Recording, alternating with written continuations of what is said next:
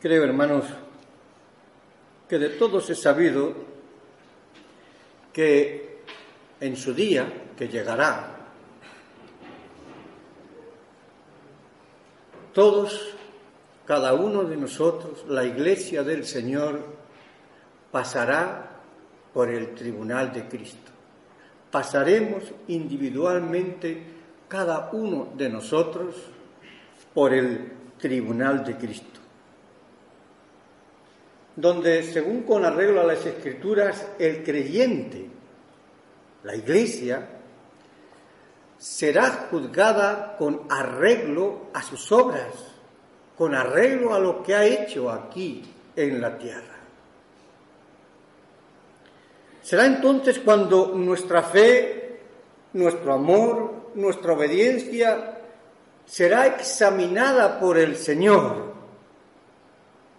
Pero no porque el Señor, como los jueces de la tierra les ocurre, haya tenido que investigar nuestra vida eh, a posteriori o porque en ese momento el Señor tenga que averiguar qué hemos hecho cada uno de nosotros. No, no.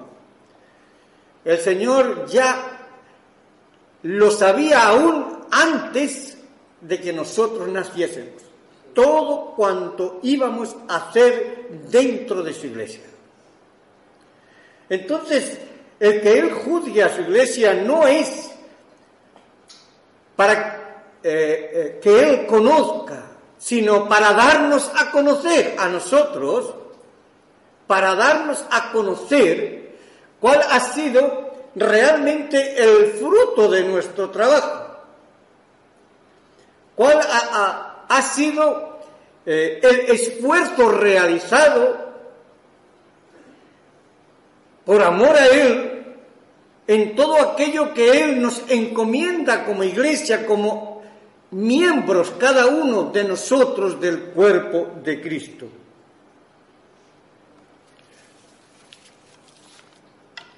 Entonces, hermanos, saldrán a la luz cuáles han sido nuestras virtudes como creyentes. Él las alabará. Pero también saldrán a la luz nuestras carencias, como discípulos llamados a servir con integridad a nuestro Dios y Señor. Y lo peor de todo, saldrán a la luz cosas que nosotros mismos quisiéramos que nunca salieran. Pero es quizás entonces como, quizás entiendo yo, así Quizás para vergüenza nuestra el Señor nos ponga cara a cara con lo que nosotros habíamos eh, prometido en cuanto a fidelidad y, sobre todo a lo que nos habíamos comprometido también en integridad para mostrarnos en las cosas que hemos fallado por pura negligencia por falta de fe, por descuidarnos espiritualmente, por permitir también que la influencia del mundo a veces nos arrastre hacia el mundo cuando no le pertenecemos al mundo. Vosotros sabéis que no. Hemos sido rescatados por la sangre preciosa de Cristo del mundo, para que sirvamos a Cristo en el mundo.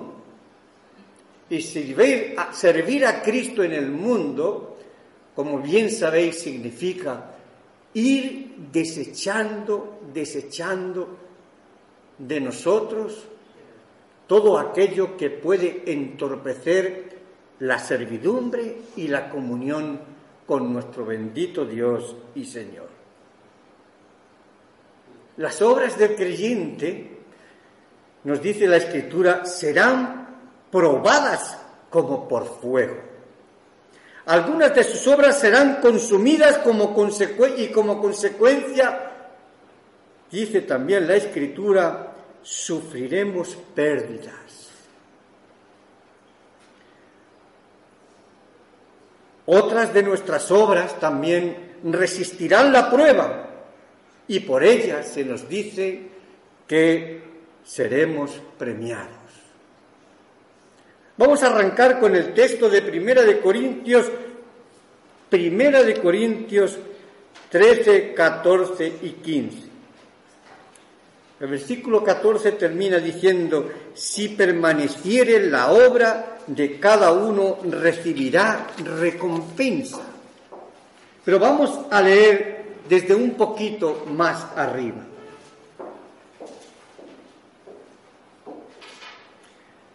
Desde el 11 se nos dice así, Primera de Corintios 3, comenzando desde el versículo 11. Porque nadie puede poner otro fundamento que el que está puesto. Primera de Corintios 3, versículo 11. Empiezo ahí, ¿eh? Porque nadie puede poner otro fundamento que el que está puesto, el cual es Jesucristo. Y si sobre este fundamento alguno edificare oro, plata, piedras preciosas, madera, heno, hojarasca, la obra de cada uno se hará manifiesta, porque el día la declarará, pues por el fuego será revelada y la obra de cada uno, la cual sea el fuego, la probará. Dice la escritura, la obra de cada uno será manifiesta porque el día la declarará. se está refiriendo al día de nuestro juicio, al día de nuestro juicio. El Señor sacará toda nuestra vida a la luz. Sentiremos vergüenza de muchas cosas que veremos. Otras, las cuales hemos hecho bien, el Señor las alabará. Aquí se nos está diciendo de que no se nos está juzgando en cuanto a salvación, ¿de acuerdo? No se nos juzga en, en cuanto a salvación, se nos juzga en cuanto a nuestro comportamiento como creyentes, porque el tribunal de Cristo va a empezar por su iglesia. ¿De acuerdo? O sea que si pasamos por ese tribunal es porque estamos entre los redimidos, entre los salvos. Pero aún así, para vergüenza nuestra o para gloria nuestra, entre comillas lo de gloria nuestra, y honra y gloria para el Señor, seremos alabados por el Señor por aquello que hemos hecho bien para Él. Por eso el apóstol eh, Pablo dice aquí, eh, y si sobre este fundamento alguno edificare el que oro, plata, piedras preciosas, madera, heno, hojarasca, hojarasca refiriéndose eh, a la calidad de vida espiritual que nosotros le hemos ofrecido al Señor. Si es de oro, piedras preciosas, es porque habremos sido eh, hijos dedicados por completo al Señor, aunque no perfectos. Pero el oro, las piedras preciosas representan que aquellos que se nos alabe y se nos diga que como hemos relucido como oro, hemos brillado como piedras preciosas, es porque hemos andado muy, muy de acuerdo con la voluntad del Señor en la tierra. Aunque, como he dicho, siempre necesitando de la guía del Señor, necesitando de la misericordia del Señor, necesitando de su perdón porque no somos perfectos mientras estemos aquí en la tierra. Dice a continuación, eh, habla de plata, veis que va descendiendo, plata, piedras preciosas, madera, heno, hojarasca. Pero aún la hojarasca sí será salva, aunque, como he dicho ya en más de una ocasión, entremos de puntillas saltando sobre las ascuas. Pero no nos aferremos a la esperanza de que, bueno, me queda ese recurso, yo sé que, que yo voy a ser salvo. Hermanos, tenemos la seguridad de la salvación. Tenemos la seguridad de, de la salvación de parte de Dios. Pero tú y yo ¿eh? tenemos que tener también esa mismísima seguridad. Tenemos que estar convencidos de que realmente por nuestra fe, nuestros sentimientos hacia el Señor, por nuestro comportamiento fuera y dentro de la iglesia, por nuestro testimonio, realmente somos merecedores de esa salvación. Eso nos lo dice también nuestra conciencia, porque la tenemos, la tienen los del mundo. Conciencia tenemos todos. Y si creyentes tenemos al Espíritu Santo que nos redarguye, porque le pertenecemos y nos quiere para Él.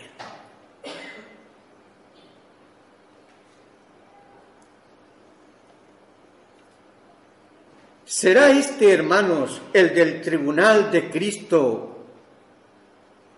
¿Será este para nosotros un día de gran coronación?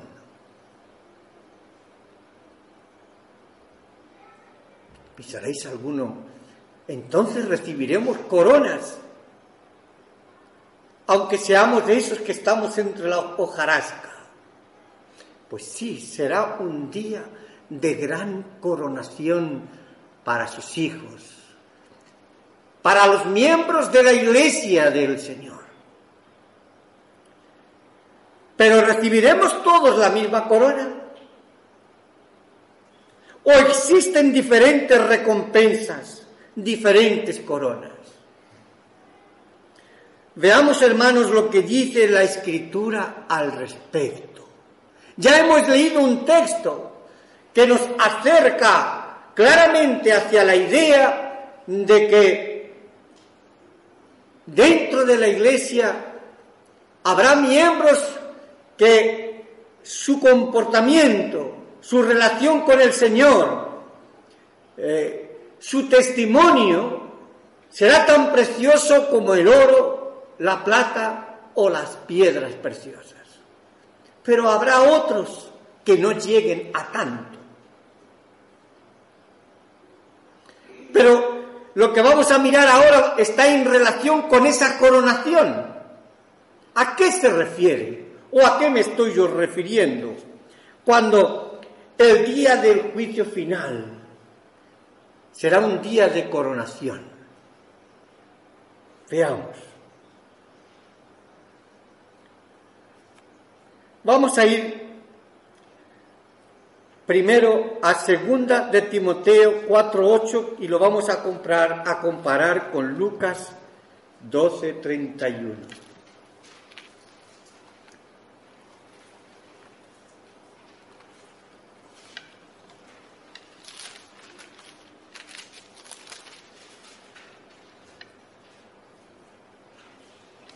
Aquí habla el apóstol Pablo, vamos a leer desde el 7.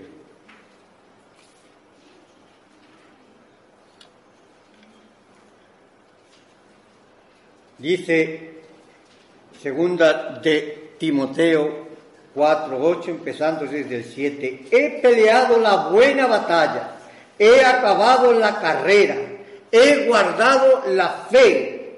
Por lo demás me está guardada la corona de justicia. ¿Qué hemos leído? Por lo tanto me está guardada la corona de justicia la cual me dará el Señor, juez justo, en aquel día, en el día del juicio final. Y no solo a mí, sino también a todos los que aman su venida. Vamos a ir a Lucas 12 ahora.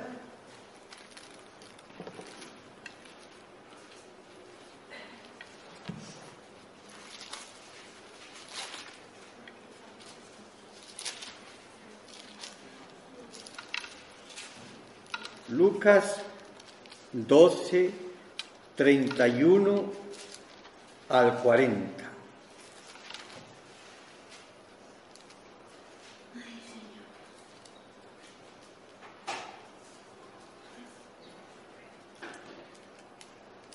Dice así la palabra del Señor, mas buscad el reino de Dios y todas estas cosas os serán añadidas. No temáis, manada pequeña, porque vuestro Padre, que le ha placido, perdón, le ha placido daros el reino. Vended lo que poseéis y dad limosna. Haceos bolsas que no se envejezcan, tesoros en los cielos que no se agote, donde el ladrón no, eh, no llega ni la polilla destruye. Porque donde está vuestro tesoro, allí estará también vuestro corazón. Estén ceñidos vuestros lomos y vuestras lámparas encendidas. Y vosotros sed semejantes a hombres que guardan, que aguardan, perdón, a que su Señor regrese de las bodas, para que cuando llegue y llame, le abran enseguida. Bienaventurados aquellos siervos a los cuales su Señor cuando venga halle velando.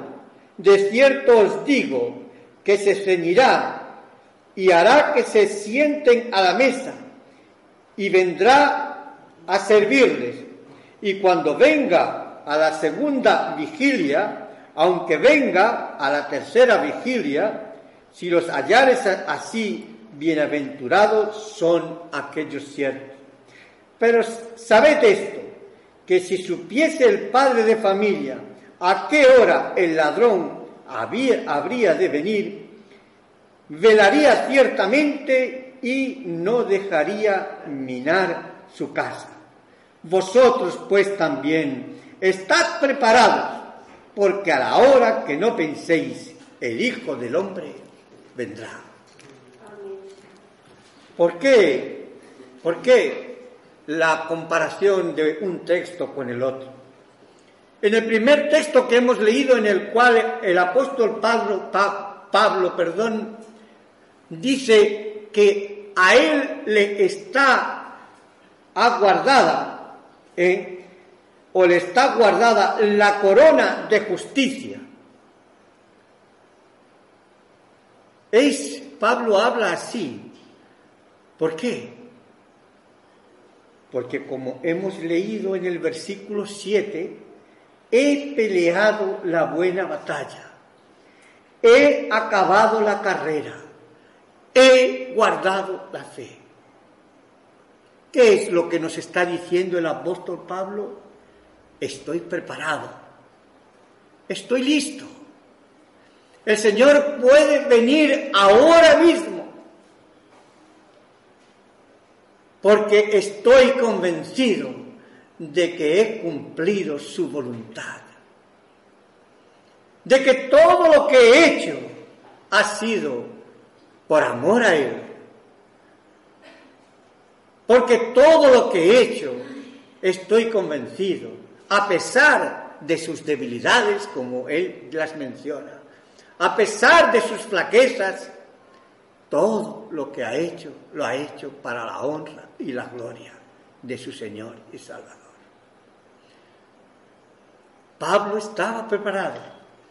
El Señor Jesús le pide, ah, en este caso está hablando a los discípulos, pero se dirige ahora a nosotros, que estemos preparados, que estemos velando, porque Él vendrá cual ladrón en la noche. Y la muerte está aquí, a la puerta. No sé si habrá habido fallecidos en el accidente que he mencionado antes, posiblemente sí, por el coche que por allí pasaba. No sé si las personas si han fallecido, como así creo, o persona estaba preparada para ese encuentro con el Señor. Pero la muerte es también el principio de un encuentro con Dios, de un encuentro con Jesús. Y hay que estar preparados también. Porque aquí no vamos a vivir eternamente, lo sabemos. Todos somos peregrinos y vamos pasando el testigo a nuestros hijos, a nuestros nietos, para que ellos, si nosotros hemos sido fieles, no se fijen tanto en nuestro testimonio, pero sí puedan decir, quiero ser como papá, como mamá, como mi abuelo, mi abuela. Quiero ser como el Señor Jesús, que es lo principal. Así que ya hemos mirado una corona. Pablo espera para él la corona de justicia. Esta corona es para los que, como he dicho, han velado, han permanecido fieles, han orado y con su testimonio, con su testimonio, también han honrado al bendito Señor y Salvador nuestro.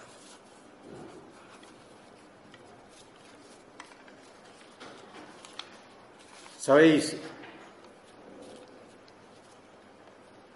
los que esperamos esta corona, también hay un texto muy bonito en Primera de Juan 3.3. Ir a Primera de Juan, ¿eh? fue de Pedro, allí junto al Apocalipsis, Primera de Juan 3, ¡ay cariño! Primera de Juan 3.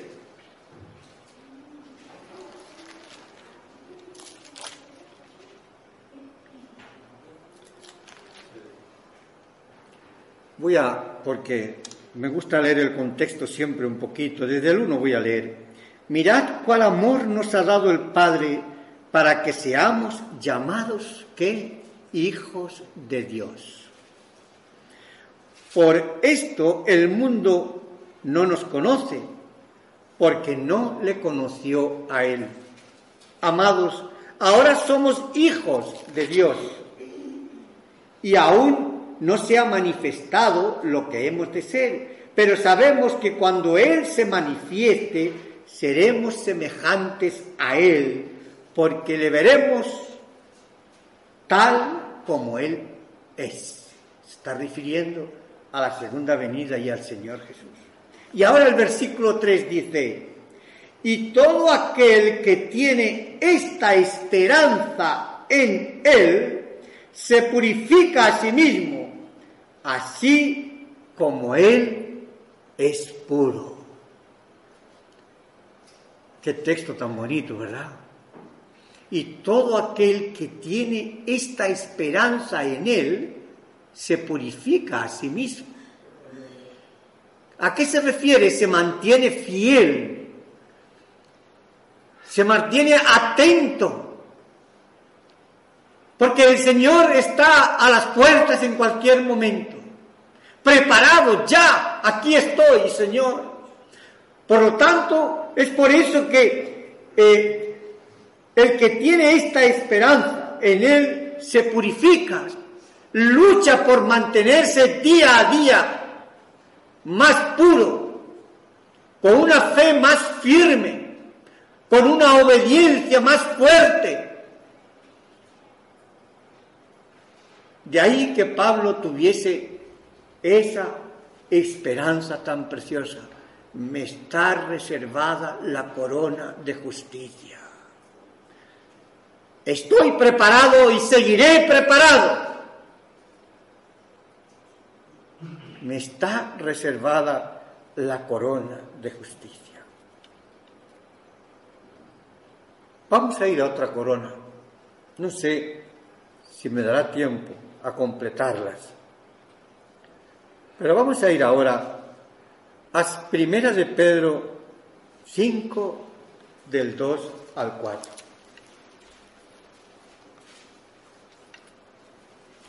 Estaba al lado de la epístola de Juan, primera de Pedro en este caso, 5 del 2 al 4.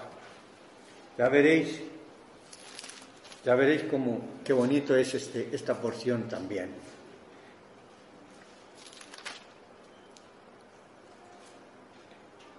Voy a leer desde el 1 también otra vez. Fijaros lo que dice.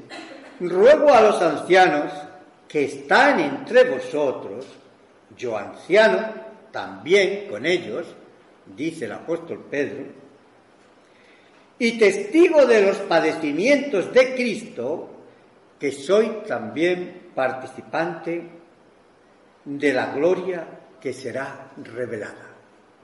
Y ahora continúa diciendo, apacentad la grey de Dios que está entre vosotros, cuidando de ella, no por fuerza, sino voluntariamente, no por ganancia deshonesta, sino con ánimo pronto, no como teniendo señorío sobre los que están a vuestro cuidado, sino siendo ejemplos de la grey. ¿Y, qué, ¿Y cuál es la promesa? ¿Y cuál es la promesa? Y cuando aparezca el príncipe de los pastores, Cristo Jesús, y cuando aparezca el príncipe de los pastores, vosotros recibiréis la corona incorruptible de gloria. ¿A quién va dirigida esta corona, hermanos? No, yo creo que hay personas más en, va enfocado más concretamente hacia ciertas personas, hacia ciertos hermanos. Sobre todo se refiere, como hemos leído, a los ancianos, a los pastores, a los obispos. ¿Quiénes son estas personas? Aquellos que ministran en la iglesia, aquellos a los que el Señor ha puesto en responsabilidad. Lo que me ha de pedir a mí, lo que ha de pedir, si queréis, a Tasio, no es lo mismo en este caso que os pedirán a vosotros. Si queremos, como dice la hermana, lo podemos hacer extensible porque a toda la iglesia, porque todos debiéramos aspirar a eso y a más. No, ninguno de vosotros necesita estar aquí arriba para ser fiel al Señor, para servir al Señor aún muchísimo mejor que yo, que Tasio, que cualquier otro anciano. Pero esta promesa está reservada para los que el Señor ha escogido y los ha puesto para cuidar una grey, sea cuales fuere. Nos pedirá cuentas también exhaustivamente más exhaustivamente aún de lo que al resto de la Iglesia quizás le pida. Porque nos ha encomendado nada menos que vuestras vidas espiritualmente hablando.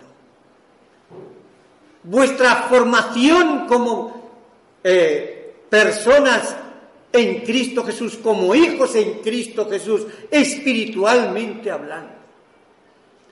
Cada descuido mío, cada descuido de un pastor, de un anciano, de un obispo, que quiere decir son sinónimas todas las mismas palabras, estas son sinónimas dentro de lo que es la teología cristiana y del significado mismo del griego. ¿eh?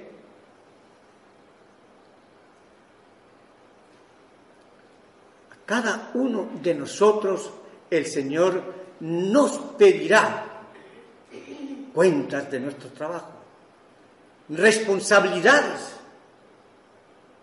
de cómo lo hemos ejercido, de cómo lo hemos hecho. Si realmente lo hemos hecho por amor a Él o ha habido otros intereses ajenos a esos, el Señor lo sacará a la luz. El Señor me pondrá a mí en evidencia delante vuestra. Sí. Y lo que me tenga que decir me lo dirá delante de vuestra.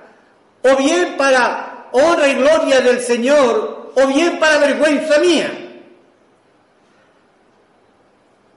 Pero lo que sí es cierto, hermanos, es que aquí se está hablando de que recibiremos una corona denominada por el apóstol Pedro, corona de gloria.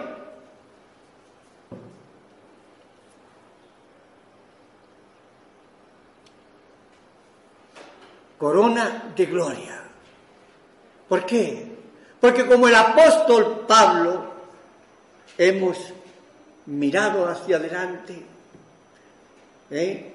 Estamos al final de acabar nuestra carrera también como mm, atletas de Cristo, pongámoslo así también, como siervos de Cristo.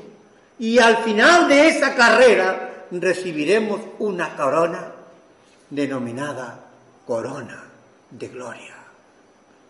No ya tanto, hermanos, si queréis, por lo que uno haya hecho, no, sino todo se debe a lo que previamente ha hecho Cristo Jesús en la cruz del Calvario y a lo que ha hecho el Espíritu Santo en nuestras vidas. Porque sin Cristo y sin el Espíritu Santo, ninguno de nosotros funcionaríamos. Sin Cristo ni siquiera seríamos creyentes. Sin el Espíritu Santo no funcionaríamos correctamente dentro del cuerpo de Cristo. O sea que lo único, al, único que, al único que debemos honra, gloria y honor es a Jesucristo, a nuestro bendito Señor Salvador, a la obra del Espíritu Santo, a Dios Padre por su amor. Bendita sea su gracia.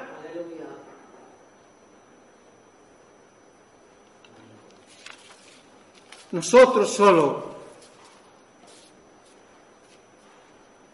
hemos sido escogidos, llamados a, servirle en un contexto dentro de la iglesia. Y en ese contexto, como eh, responsables dentro de la iglesia, se nos ha de pedir cuentas. Así que si alguno de vosotros está llamado a servir al Señor en el servicio eh, explícito de pastorear, dirigir una iglesia. Sabed que es una doble responsabilidad. Y además se nos exigirá también. Y cuando pasemos, cuando pasemos el día del juicio, también se nos medirá con una doble vara de medir. En cuanto a longitud, quiero decir, porque el Señor nos ha puesto para que dirigemos, dirijamos, llevemos a una iglesia. Y es algo muy serio. Es algo que el Señor nos ha confiado un tesoro. Y la responsabilidad es grande. Ese tesoro son almas vivientes, almas por las cuales Cristo Jesús ha dado su vida en la cruz del Calvario. Almas que hay que cuidar, almas a, eh, eh, eh, a las que tenemos que pasar el testigo para que ellos continúen con la obra. Porque los pastores, todos, un día u otro pasarán y tienen que dejar el testigo a otros. Y el que coja el testigo tiene que ser consciente de todo, de su dedicación, de su responsabilidad, y todo eso también lo va a observar y lo va a ver en aquellos que le precedieron. Hoy día, no sé si os acordáis, eh, estoy acordando del sábado pasado, creo que fue, creo que fue el sábado pasado, Paquita y, y Tacio y María. ¿eh? ¿Recordáis que salió el pastor de la iglesia de Sevilla? Ya es anciano el hombre, no se lo escuchaba bien. ¿eh? Y salió su hijo con él. Juan Antonio Monroy dijo, yo estoy queriendo, eh, ahora se me ha olvidado el nombre del hijo, bueno, estoy queriendo que el hermano Pablo. ¿eh? Yo se llama como hijo y se me ha olvidado. ¿Será posible? ¿Eh? Yo estoy queriendo que Pablo ¿eh? se haga cargo de la iglesia, que, que eh, ejerza como predicador de la iglesia. Pero él me dice, no, no. Y si predica de maravilla, habla de maravilla, yo lo he escuchado y es cierto, pero me dice, no, no. No quiero pasar por lo que mi padre ha pasado. No quiero pasar por lo que mi padre ha pasado. Es duro, ¿verdad? Es duro. Es duro que los hijos vean la huella solo de lo que ha repercutido en ellos el mal testimonio que algunos y la huella que algunos han dejado en las iglesias. Pero yo estoy convencido de que si hay un llamamiento de parte del Señor, si hay un llamamiento, tanto Pablo como cualquier otro hijo de pastor o predicador, ¿eh? no resistirán ese llamamiento y obedecerán al llamamiento, porque como dice la Escritura, el llamamiento del Señor es inquebrantable. No hay quien lo resista. No hay quien lo resista, y es verdad. Por eso, hermanos, a los que en este caso no me pongo por ejemplo, pero que como yo estamos al servicio del Señor dentro de una eh, congregación, hermanos, nos está reservada el que la corona incorruptible, dice Pedro, de gloria. Bendito sea el nombre del Señor. Aún me queda un poco.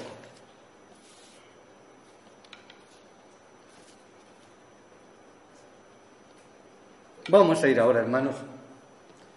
Vamos a ir ahora, me daré la, eh, la mayor prisa posible, a Primera de Corintios 9. Primera de Corintios 9.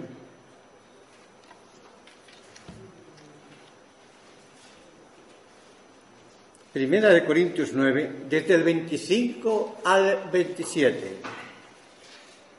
Habréis visto que yo no he eludido mi responsabilidad. Podría haber dejado esta corona aparte, ¿verdad?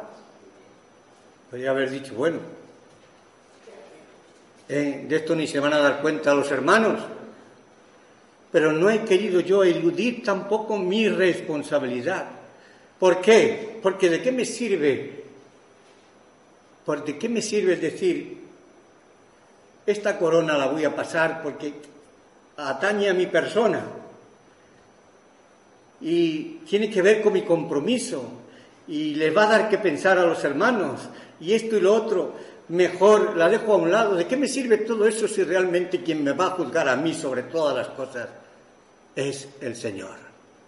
Aunque vosotros también, por supuesto, tenéis vuestro derecho a hacerlo, siempre en el amor del Señor, ¿eh? siempre respetuosamente. Vamos a ir a Primera de Corintios 9, 25 al 27. Voy a leer también desde el 24. ¿No sabéis que los que corren en el estadio, todos a la verdad corren, pero uno solo se lleva el premio? Corred de tal manera que lo obtengáis. Todo aquel que lucha, de todo se abstiene. Esto es importante. Todo aquel que lucha, de todo se abstiene.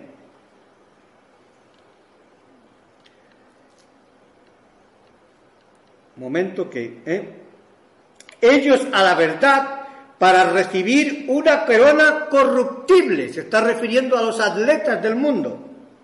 Pero nosotros, los atletas del Señor, recibiremos el que una corona incorruptible también. Una corona incorruptible. Así que yo de esta manera corro, no como a la aventura, de esta manera peleo, no como quien golpea al aire, sino que golpeo mi cuerpo y lo pongo en servidumbre, no sea que habiendo sido heraldo para otros, yo mismo venga a ser eliminado. Hermanos, corona reservada también, en este caso, a los vencedores. Hoy día, hoy día, eh, cuando se corre en un estadio olímpico, sobre todo hablamos de Juegos Olímpicos, hay medallas de oro, de plata y de bronce, ¿verdad? Pero las de oro y las de plata generalmente pasan, se olvidan rápido. Siempre se van a recordar las medallas de oro. Los que han vencido, los que han llegado los primeros, en la antigüedad también habría primeros, segundos, terceros, cuartos, fin. Pero se le daba una corona de laurel a quién? Al vencedor. Una corona corruptible, como dice el apóstol Pablo, una corona corruptible al vencedor. Nosotros como atletas de Cristo, que estamos en su camino, en el camino que Él nos ha puesto. Él es el camino, pero tenemos que andar nuestro propio camino en el camino que Él nos coloca. Y como atletas del Señor, también tenemos que correr, tenemos que eh, mirar de llegar a la meta, no ya segundos ni terceros, sino llegar a la meta con las miras de recibir la corona de gloria. La corona de saber que el Señor nos ha dicho, ven buen siervo y fiel, en lo poco me has sido fiel, en lo mucho te pondré, entra en el reino de tu Señor.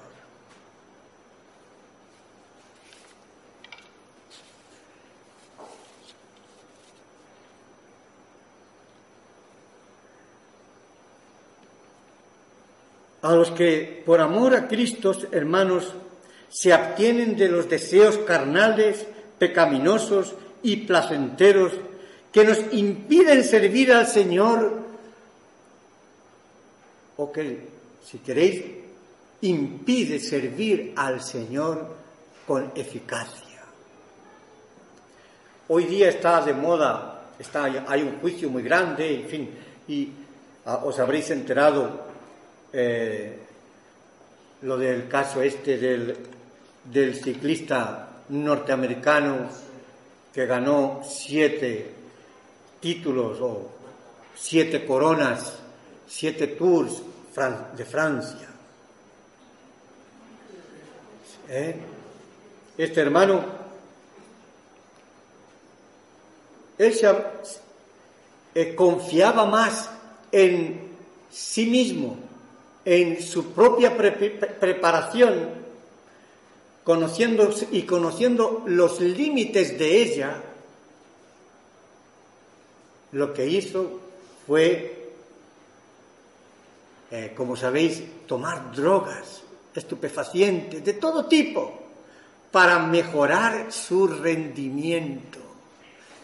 Y en principio la corona se la dieron. Pero dice el Señor, no hay nada, no hay nada eh, que no salga a la luz tarde o temprano. En principio las coronas se los dieron, pero ahora, ¿cuánto Él daría por decir, quiero volver atrás 10 o 15 años? Y si no gano un solo tour, no me importa. Quiero ser el último de la fila. Quiero ser el último. No quiero pasar por esta vergüenza, por este descrédito que eh, está llegando hasta sus propios hijos. Porque antes era muy bonito que te dijeran, eres hijo de tal. Y el hijo se sentía tan honrado. Pero ahora duele mucho cuando dice, tu padre es un mentiroso, es un engañador, es un burlador a criaturas menores. Por eso, todas nuestras acciones van a repercutir en nuestras vidas, en las vidas de, nuestros, de, los demás, en las vidas de nuestros allegados. Y tarde o temprano todo saldrá a la luz, o aquí o en el reino de los cielos, y seremos todos juzgados por ello.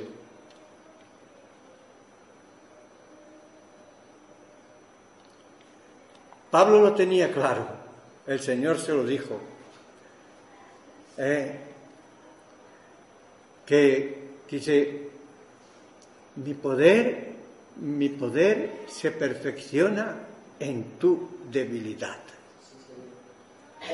mi poder se perfecciona en tu debilidad. Bien, hermano, me quedan dos coronas y es tarde. No voy a continuar. Voy a dejar para el próximo domingo que va a ser interesante. ¿eh? Así que os dejo con, con esta idea clara de que en el día del juicio la iglesia del Señor será juzgada por Él.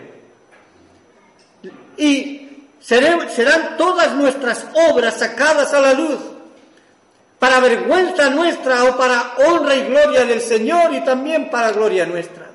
Porque el Señor nos dará conforme aquello que hayamos hecho aquí en la tierra. Así que hermanos, una vez más os eh, pido y me pido a mí mismo que vivamos en la esperanza y con la certeza de que cuando venga el Señor Jesús nos encuentre con las manos puestas en el arado, no retrocediendo, no mirando atrás, sino caminando como un atleta fiel hacia el camino que el Señor Jesús nos ha puesto, o por el camino que el Señor Jesús nos ha puesto hacia la meta hacia el triunfo. Que el Señor nos bendiga. Amén.